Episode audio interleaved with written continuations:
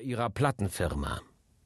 Pink Floyd nehmen gerade das Nachfolgealbum ihres Sensationserfolges Dark Side of the Moon auf. Es ist Bandchef Roger Waters, der in dem Kahlkopf ihren ehemaligen Songwriter Sid Barrett zuerst wiedererkennt. Waters und Barrett sind seit gemeinsamen